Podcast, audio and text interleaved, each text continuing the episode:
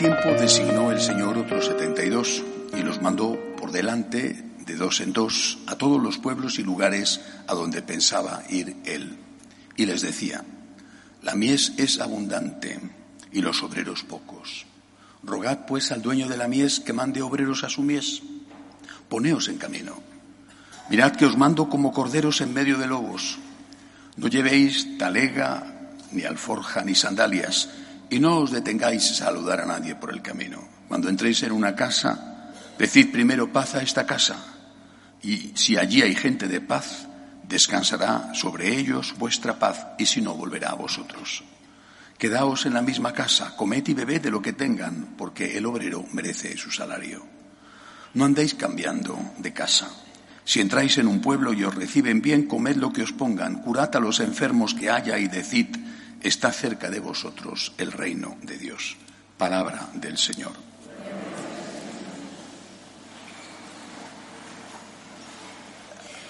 Aunque es un discurso misional el que hoy plantea el Evangelio el, envío de Jesús por parte de Jesús a estos 72, tanto discípulos. Sin embargo, hay dos temas que pueden considerarse distintos. Por un lado, la constatación de que los obreros son pocos, la crisis vocacional. Pero por otro lado, esa llamada que vale para todos de id en medio de lobos, pero id como corderos. Vamos a ver el primer punto. Esta semana eh, he recibido una, un, electrónico, un correo, una carta de un obispo de un país de Latinoamérica, no, voy a decir cuál, que está su diócesis en una situación desesperada. La carta me ha acongojado y él debe de estar más todavía. Eh, es una diócesis relativamente pequeña, 180.000 habitantes más o menos, pero tiene solo un sacerdote diocesano, uno y los otros son sacerdotes prestados, dice él, pero que ya son mayores, que se están ya jubilando, marchando. Una diócesis con un sacerdote. Esto no es un caso aislado. ¿eh? Eh, la misión que tenemos en, Guatemala, en la diócesis de Palín, donde está el padre Benjamín, que conocéis vosotros, padre Alberto, que conocéis, bueno, padre Armando.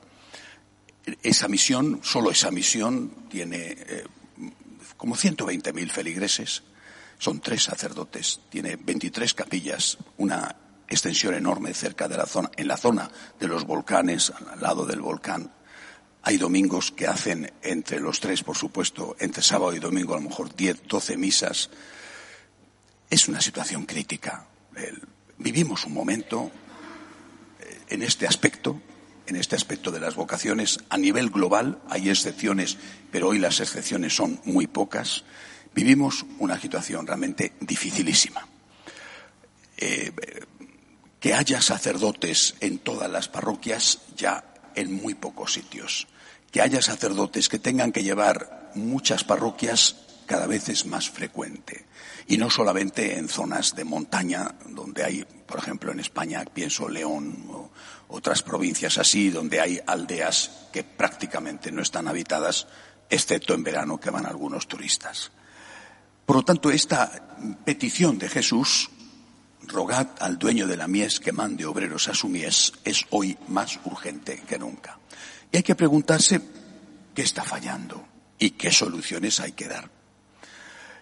Eh, yo pienso cuando yo tenía eh, diez años, cuando sentí por primera vez la llamada a diez años, cuando a los dieciocho dejé mi casa para ir al seminario, ¿qué había en mí? Y puedo hablar de mí, me imagino que otros serán, tendrán una experiencia parecida. Yo hablo de la mía. ¿Qué había en mí? Es que en aquella época era prestigioso ser cura, pues no sé si en, los pueblos, alguna diócesis rural, he, celebrado hace pocos días 50 años de cura. ¿eh? Y es terrible que todavía siga siendo, después de 50 años de cura, uno de los sacerdotes jóvenes y ya con 65 cumplidos. ¿eh? Eh, es decir, 40 años de cura, perdón, 40 y 65 cumplidos. En mí no había ni el inconveniente de decir, ah, es que esta es una profesión muy poco valorada económicamente, eh, no retribuida. Nuestro sueldo está en torno a los 900 euros al mes. Eh. Bueno, esto aquí, en Guatemala, cobran menos de 200 dólares al mes los sacerdotes. Pero no me, no, eso no me inquietaba, ni, ni se me pasó por la cabeza, ni fue ni un aliciente ni un obstáculo. Para nada. ¿Qué es lo que había? Primero, y en este orden, primero, el amor a Jesús. Un amor de agradecimiento. Yo me sentí siempre amado por Dios. Amado como era. Como era. No amado con condiciones. Si eres así, te amaré. Cuando seas santo, te querré. Si superas estos defectos, entonces, no. Me sentí siempre amado por Dios como yo era. Y eso, en mí, seguramente en parte por la educación buenísima que me habían dado mis padres, en mí generó agradecimiento. Me sentí querido y quise. Me sentí amado y amé. Quería amar al amor. Quería amar a la persona que me había amado como nadie, tal y como yo era. Segundo, compasión. Primero, amor a Jesús, agradecimiento a Jesús, disponibilidad. Aquí estoy. Te debo todo, cuenta conmigo para lo que tú quieras. Y segundo, compasión. ¿Qué compasión? Están como ovejas sin pastor, decía Jesús. Entonces, hoy más, están como ovejas sin pastor. Los jóvenes, los niños, los ancianos, están como ovejas sin pastor. Eh, hace menos de un mes, el padre Osman, que le conocéis todos, el padre Alben, se han hecho cargo de dos parroquias en nombre nuestro, de los franciscanos de María, en una diócesis eh, de, estado de Indiana en Estados Unidos. Bueno, aquí formamos a los misioneros y luego los mandamos a, las diócesis donde hay más necesidad. El obispo me había pedido ayuda y este otro obispo latino que me ha pedido ayuda, también si Dios quiere le mandaré lo antes posible sacerdotes. Cuando el padre Osman ha llegado a esta parroquia en Indiana, lo primero que ha dicho ha sido, nuestra norma como franciscanos de María es confesar. Siempre antes de las misas confesando. La alegría del pueblo de Dios, de los, es una parroquia de, anglos, solamente hablan inglés, en esa, en otra, es mitad y mitad. La alegría de que van a tener a alguien confesando es extraordinaria, porque no confiesan. Tienes que pedir cita, como si fueras al médico, ¿eh? pedir cita pasar por la secretaria, que siempre es un muro a veces infranqueable, ¿eh? y después te dan la cita y no, no, vamos a estar siempre confesando. Es decir, cuando tú ves la necesidad de la gente sencilla, de vosotros, de poderos confesar, de poder consultar, de que alguien vaya a daros la comunión a casa cuando estáis enfermos, de que alguien pueda celebrar el funeral por tu papá, por tu mamá cuando ha muerto, de que alguien pueda bendecir tu amor en una boda o pueda bautizar a tu niño, de que alguien pueda aconsejar a tus hijos. Ahora mismo están los niños de la parroquia en el campamento. Eh, eh, mañana empiezan los adolescentes el camino de Santiago. El padre Jacobo se ha pasado con, con, la hermana Susana toda la semana con los niños. El padre Jacobo, terminado con los niños, se marcha andando el camino de Santiago. Este cuidado a vuestros hijos, niños, adolescentes, jóvenes, no existiría si no hubiera sacerdotes. ¿Quién educaría a vuestros hijos? Tú, dices, lo educo yo. ¿De verdad? ¿Lo educas tú? ¿Lo educa la televisión? ¿Lo educa el colegio que cada vez educa menos? Muchos de esos colegios, incluso muchos de los colegios católicos. Vuelvo a repetir, para mí lo primero que había era el agradecimiento a Dios y lo segundo, la compasión. Compasión hacia el que sufre. Compasión hacia el pobre. ¿Qué sería de nosotros, España, en la crisis que hemos pasado? ¿O qué sería de los venezolanos en este momento? ¿Qué sería sin la Iglesia y los centros de atención a la gente necesitada, los comedores, la ayuda de Cáritas? Por tanto, compasión, compasión al alma y compasión al cuerpo. No hay hoy ya jóvenes que no sientan agradecimiento a Dios y compasión hacia el que sufre. Yo no me lo puedo creer, no me lo puedo creer. No me puedo creer que no haya jóvenes que digan, quiero amar al amor, y quiero ayudar a la gente. No me lo puedo creer. Solamente se piensa en el futuro en base al dinero que uno va a ganar o en base al prestigio. A tal punto hemos descendido en la escala de la humanidad que ya no hay ni siquiera jóvenes que digan, aquí estoy, para ayudar a la gente y para servir a Cristo, que es el amor de mi vida. Yo no me puedo creer que esto no exista. Algo estamos haciendo muy mal en la transmisión de la fe cuando esto está ocurriendo. Algo estamos haciendo muy mal que no sabemos ni contagiar nuestro amor al Señor, ni expresar y manifestar todo el bien inmenso que la Iglesia silenciosamente está haciendo cada día, a todos los niveles, tanto el espiritual como el social y el económico. Por tanto, creo que tenemos que plantearnos todos, empezando por los propios sacerdotes, un examen de conciencia. ¿Por qué no hay vocaciones? Es verdad que habrá que encontrar alguna solución.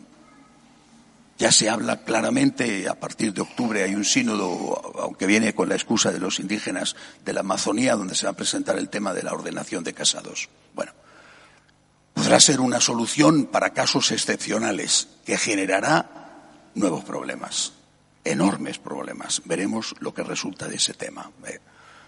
Pero en cualquier caso, la solución verdadera pasa por decirle al Señor, aquí estoy, aquí estoy, tengo un proyecto, pero mi proyecto no es ser médico, ser ingeniero, ser abogado, ser rico, ser famoso, ser triunfador.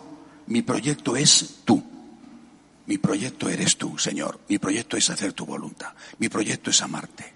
No tendría vida, no tendría salud, no tendría cultura, no tendría ofertas, no tendría nada si tú no me lo hubieras dado. Si tú no me hubieras querido como soy, Señor, yo no sería nada, nada. Todo lo que tengo y todo lo que soy te lo debo. Por lo tanto, todo lo que tengo y todo lo que soy está a tu servicio. Y por amor a ti, por agradecimiento a ti, al servicio de la gente, tal y como la gente lo pueda necesitar.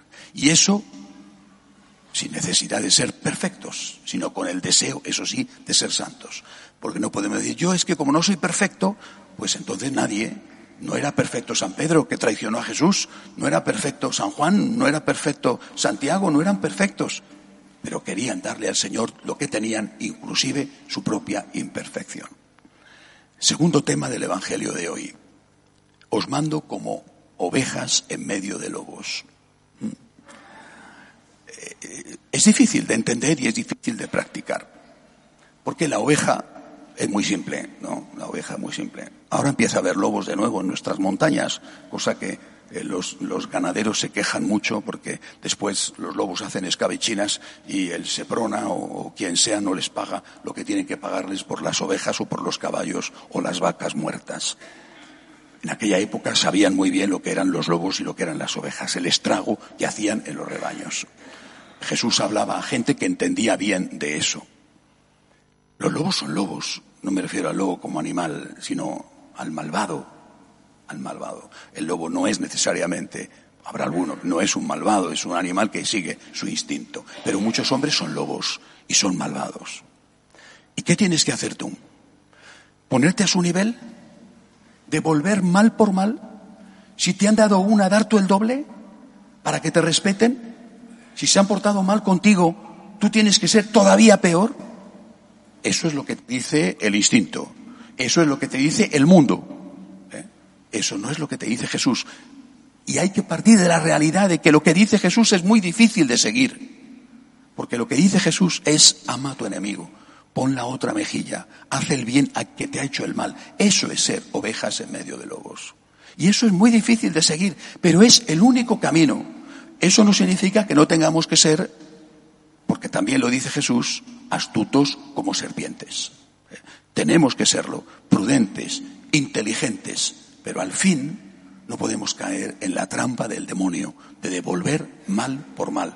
Porque cuando piensas que así no solo te van a respetar, sino que vas a conseguir más objetivos, incluso buenos, usando el mal para el bien, al final el mal te devora y te devora a ti, te devora y devora a tu familia, te devora a ti, porque cuando haces el mal estás amargado, estás con odio. Cuando haces el mal no tienes paz. Y cuando haces el mal, estás engendrando y generando mal. porque además estás justificando que el otro haga el mal. Hay un círculo vicioso del mal. Hay una especie de bomba atómica del mal. Tú o te hacen a ti el mal y tú respondes y el otro entonces se ha sentido ofendido por ti y ya no recuerda que él fue el que empezó, sino que recuerda que tú le has hecho daño y te va a responder y tú le vas a responder y el otro te va a responder. ¿Y a dónde se llega? ¿A la destrucción de ambos o a la destrucción del más débil? Jesús dice, tienes que parar esta cadena del mal y solamente puedes hacerlo a base de sacrificio. Devuelve bien por mal y empieza por rezar por tus enemigos para que se conviertan, para que se den cuenta del daño que están haciendo, para que cambien. Empieza por eso. Prométete a ti mismo que si puedes hacerles el mal, no lo vas a hacer. Que aunque pudieras un día vengarte, no vas a tomar venganza. No es sencillo esto. Y creo que cada uno de nosotros tiene su propia historia y su propia experiencia. Y cada uno de nosotros, estoy seguro, ha recibido heridas, y a veces muy dolorosas, heridas a ti o a los tuyos, heridas en tu honor, por ejemplo, heridas que te han humillado o que te han perjudicado económicamente.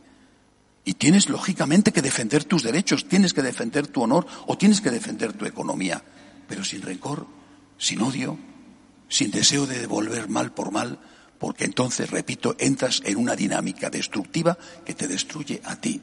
Tenemos que ser ovejas en medio de lobos y para eso tenemos que pedirle a Dios que nos dé la fuerza, porque si no, con nuestra fuerza no podemos hacerlo. Recemos por las vocaciones, por favor. La situación es gravísima. Recemos por las vocaciones. Ayudemos a los jóvenes a que se encuentren con Jesús, a que se sientan amados por Jesús, a que se sientan tocados por Jesús y después todos miremos alrededor para ver las necesidades que hay espirituales y materiales y poder echar cada uno una mano. Que así sea.